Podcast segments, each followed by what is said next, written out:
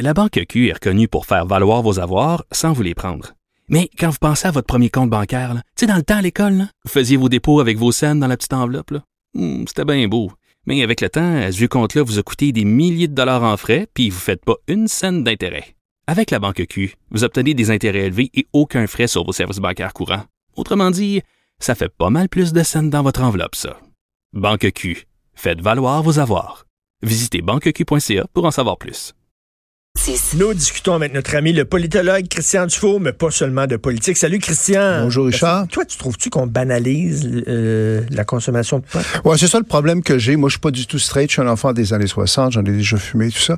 Mais je trouve que ce qu'on oublie un peu, là, c'est quand même une drogue, là.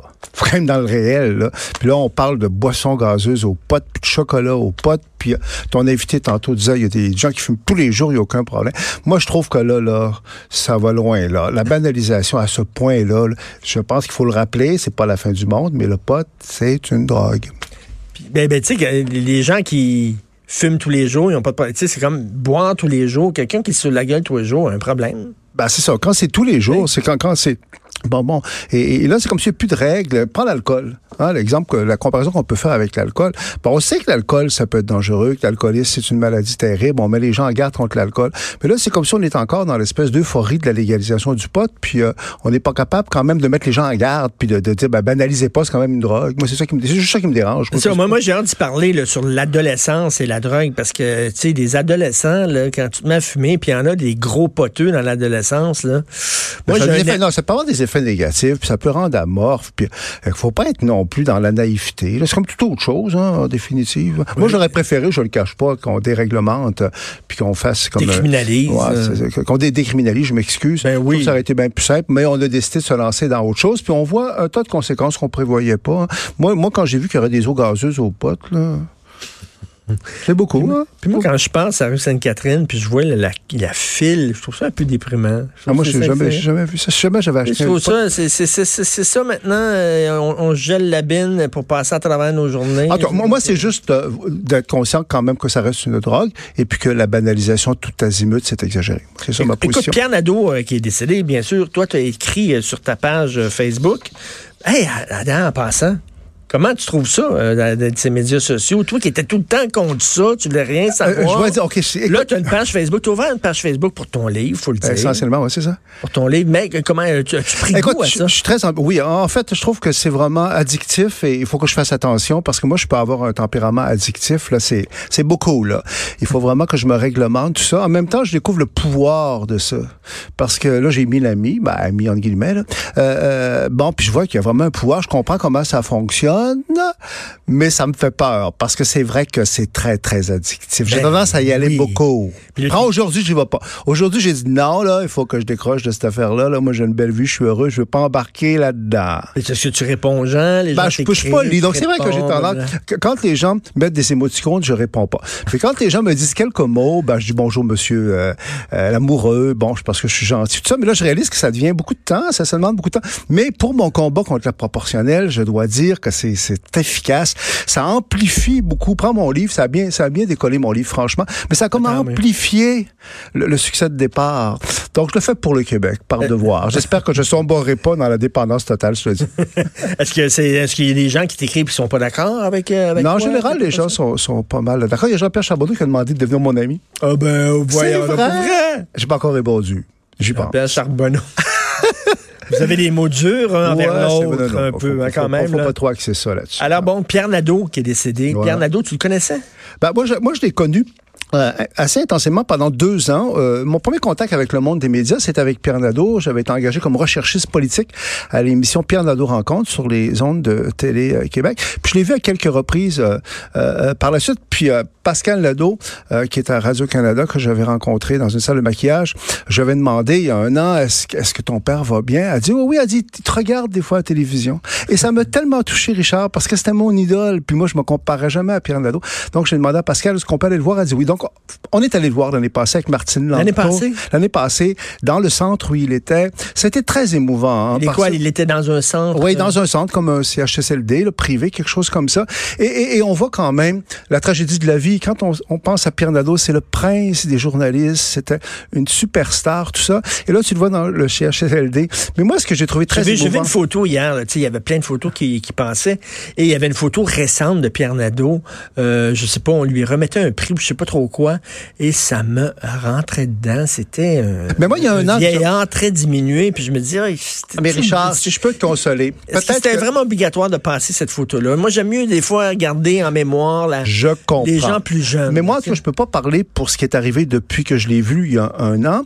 Mais quand je l'ai vu il y a un an, euh, il était très digne. Il avait gardé sa beauté. C'est la première chose que je lui ai dit quand je l'ai vu. Je dis Pierre, t'as gardé ta beauté. Il avait pas l'air il y a un an là des gens qui deviennent très changés parce qu'ils sont euh, qui ont vieilli et qui sont malades. Il avait toute sa tête. On a même parlé de la proportionnelle pour te montrer à quel point il avait toute sa tête. je reste un long moment avec lui. cette dignité là, j'ai trouvé ça très émouvant. en même temps, ben, tu dis ben la vie, hein. T'as beau avoir du succès, être au sommet, ben t'es pas épargné par la vie. Et, ça me rappelait évidemment un tas d'anecdotes parce que j'étais quand même très près euh, de lui à un moment donné. Les, les, jeunes qui nous écoutent ne peuvent pas comprendre à quel point c'était une superstar à l'époque parce que c'est quelqu'un qui est devenu une vedette à l'époque où il y avait deux chaînes de télévision. Donc, écoute, on n'avait pas le choix que de l'écouter. Aller dans un restaurant avec Pierre Nadeau, c'était quelque chose. Ah hein? oui. Ah non, non. Mais tu en même temps, tu te souviens, bon, il y avait le talk show de Lise Payette, puis chaque année, Lise Payette, qui était féministe, faisait le concours du plus bel homme du Québec, qui était son clin d'œil au concours des plus belles femmes, puis tout ça. Pierre Nadeau gagnait chaque année. Ah ouais, ben, il était beau comme un dieu, là. Puis il était un petit peu fort. Moi, j'aimais ça. Il y avait un côté insolent, un petit peu Pierre. Est-ce qu'il euh, savait ce qu'il était? Il était, il était macho un peu. Est-ce qu'il était au courant de sa valeur? Ah bah ouais. Moi, moi quand tu m'avais engagé, euh, bon, moi, je faisais intellectuel à l'époque, on, était, on avait été manger à l'Express, tu sais, le restaurant où les, les gens allaient pour se faire voir, puis je pense qu'ils vont encore un peu pour se faire voir. Si ma mémoire est bonne. Et, et, là, euh, et, là, il m'avait parlé. Puis à la fin, là, il m'avait envoyé le message, écoute, Christian, là, c'est bien beau le côté intellectuel, mais là, l'émission, il faut que ça poigne. Tu sais, là, les codes d'écoute étaient très importantes parce que c'était une nouvelle émission pour lui. Et une dernière anecdote. On avait été en, Californie enregistrer une dizaine d'émissions à Los Angeles. Il m'avait envoyé là-bas en éclaireur quelques jours avant. Et là, Pierre Nadeau m'avait rejoint. Et là, j'avais vécu quelque chose d'assez émouvant en définitive parce que Pierre Nadeau, ici, tout le monde le connaissait. Donc, c'était une star, c'était un roi, c'était un prince. Mais là, à Los Angeles, personne ne le connaissait. Eh Et là, il est comme devenu un petit garçon. C'était assez touchant quelque part. Puis il avait tendance à se coller à moi parce que personne ne le, connaissait. Puis moi, à l'époque, j'étais un peu courageux, donc je voulais me débarrasser un peu de la vedette.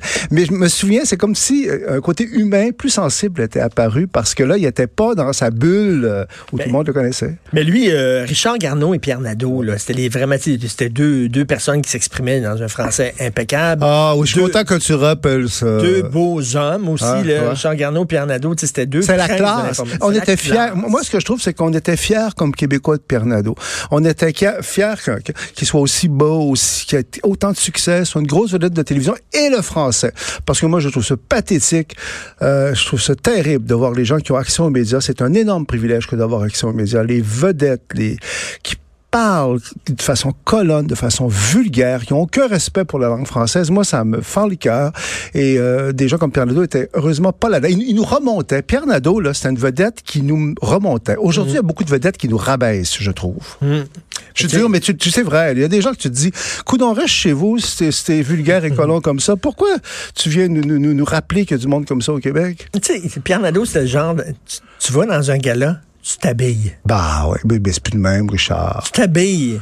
Tu sais, les gens veulent être authentiques. Moi, vous allez me voir comme je suis dans ma cuisine puis dans mon salon. Ben non, moi, j'ai tout le temps pensé quand. Ben non. Mais c'est rendu comme ça. Gala, mais c'est rendu comme ça. Richard, c'est rendu comme ça dans beaucoup de domaines, même les films français.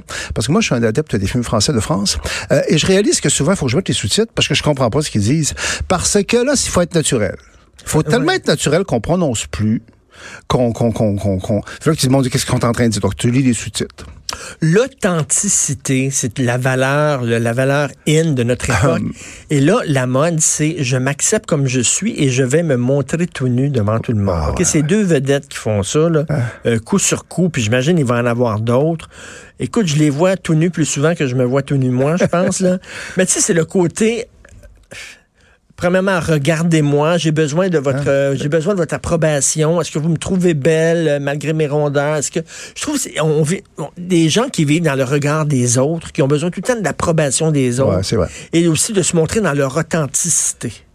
Non, ben, moi, c'est le seul point qui me dérange. Je, trouve que les gens ont bien le droit de faire ce qu'ils veulent, puis s'ils veulent se montrer tout Ben oui. euh, bon, c'est leur euh, problème, là. mais qu'ils nous parlent pas d'authenticité. Franchement, c'est ridicule. Parce que ce sont souvent des coups de marketing, là. Soyons réalistes, hein. Je veux dire, ça fait parler de soi, là. Puis là, on peut être interviewé. Puis... Mais ça, pour moi, ça n'a rien à voir avec l'authenticité. C'est pas ça, l'authenticité. L'authenticité, c'est pas se mettre tout nu dans un média, là. Mais on est rendu comme ça. Ben, c'est des mots vendeurs. C'est comme la publicité, des fois. Moi, ça me choque. Des fois, tu vas avoir des, des messages publicitaires à télévision qui commencent. Puis ça a tellement l'air beau, puis profond. Puis ça, tu réalises qu'ils veulent te vendre, je sais pas Ben trop oui. avec les émotions puis les sentiments. Ben, c'est ça. Donc, l'authenticité a bon dos. Puis c'est du bon vieil exhibitionniste. C'est vieux comme le monde. Et puis, euh, c'est pas très courageux, moi, je trouve. C'est qu'avant, ça peut être courageux. Tu sais, euh, Brigitte Bardot était courageuse à Ben oui. l'époque. Parce que se mettre tout nu, tu passais pour une pute. Une vraie pute à ce moment-là. Marilyn Monroe, tout ça. Et John, Lennon, quand il s'est mis tout Exactement. nu avec euh, Yoko avec Ono. Yoko Ono. Mais aujourd'hui, se mettre tout nu, franchement. Mais oui, écoute, Ah, là, tu vois, il n'y a pas un show J'y de danse. pense, j'y pense, Richard, parce que ma carrière commence à ralentir, je commence à être plus vieux. Mais je me dis des fois, peut-être qu'il faut pas n'y choquer trop les gens. il y a pas un show de danse où tu vois un spectacle de danse où les gens se mettent pas tout nus. Je veux dire, au, au théâtre, il n'y a rien de plus parce banal. qu'aussi, il y a, y a aussi ce qu'on appelle, je vais passer pour snob, la bonne vieille vulgarité aussi. Ça existe, ça, la bonne vieille vulgarité. Tout le monde n'est pas Catherine Deneuve à 25 ans. La pudeur est un beau mot. Oh, et la pudeur. La Ah, Richard, pudeur. arrête, tu vas te faire censurer, C'est un beau mot. Ouais, c'est un beau mot, c'est un, mais ça existe plus euh, beaucoup. D'ailleurs, moi, tu sais que je connais, euh, ben je connais, je- euh, j'aime beaucoup le, le Maroc, tout ça. Et là-bas, des fois, les gens me disent, il n'y a plus de pudeur dans le monde occidental. Et c'est vrai, c'est vrai. c'est l'envers du voile. Tu sais, on peut dire le Oui. voile, ça va trop loin. Mais moi, la pudeur, une certaine réserve.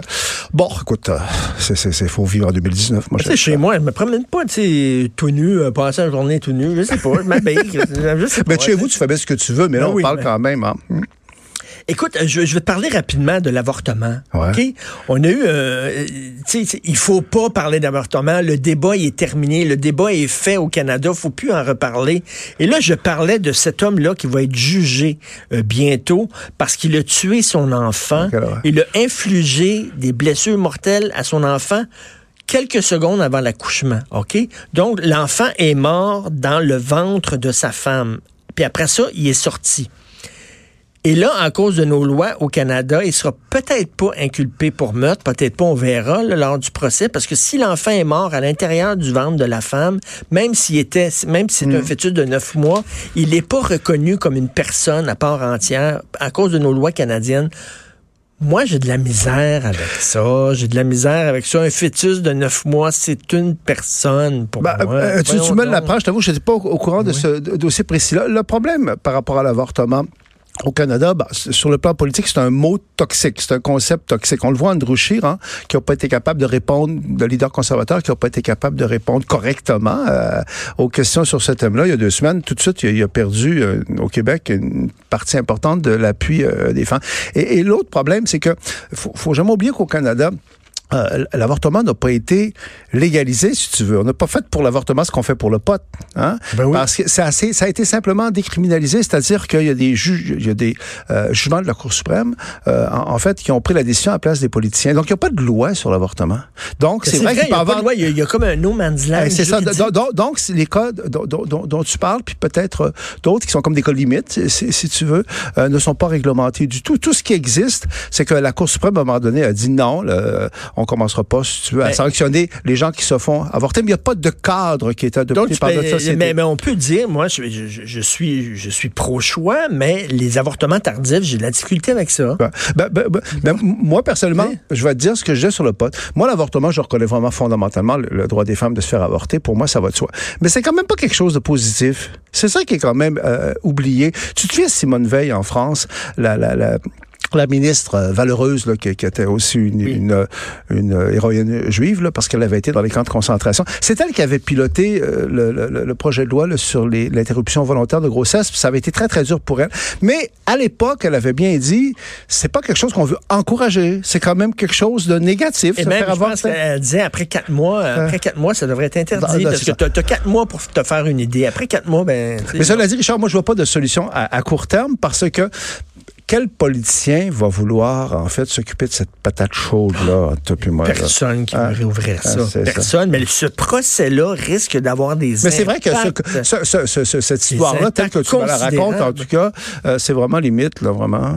Écoute, parce que là, il va y avoir des spécialistes. Y est-tu mort à l'extérieur Ah, du ouais, corps de la ouais, femme ou y es-tu mort à l'intérieur du corps de la femme? Ça va être quelque chose. Écoute, j'ai hâte de voir tes photos tout nues sur Facebook. Ah, peut-être. Peut-être. Tu sais, pour Facebook, quand, quand, même, quand je vais avoir moins d'amis, peut-être qu'il va falloir que je fasse quelque chose pour les, les- les stimuler, les attirer. Parce que c'est que tu penses que ça va m'aider dans mon combat contre le proportionnel? Je suis convaincu. Je suis convaincu. Ah, ben,